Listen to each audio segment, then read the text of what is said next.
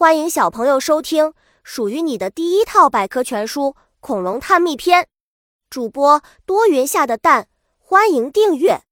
第零二三章：恐龙的眼睛。在动物的生命中，眼睛的作用不可小瞧。相对于庞大的恐龙家族，眼睛也是恐龙心灵的窗户，接受着来自外界的各种信息。一起去看看吧。眼睛与化石。到目前为止。人类还没有发现恐龙眼睛的化石，说白了，这是因为眼睛是湿软的，一旦恐龙死亡，那么眼睛很快就会腐烂，或者被其他动物吃掉。和鸟类相似，科学家猜想，恐龙的眼睛类似于鸟类的眼睛，而且眼睛的大小决定恐龙视力的好坏。如果恐龙的眼睛大大的，而且位置集中，那它们的视力一定也不赖。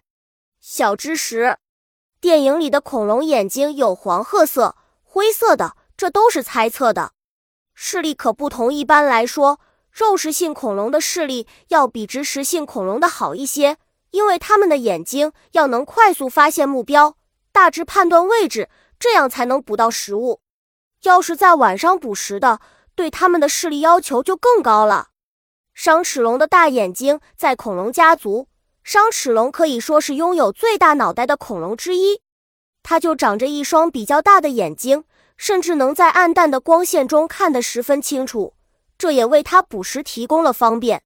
商齿龙的眼睛，恐龙中的近视眼在肉食恐龙中，而苗龙、恐爪龙和窄爪龙视力最好。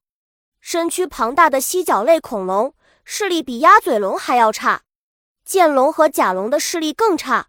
是恐龙家族的近视眼。本集播讲完了，想和主播一起探索世界吗？关注主播主页，更多精彩内容等着你。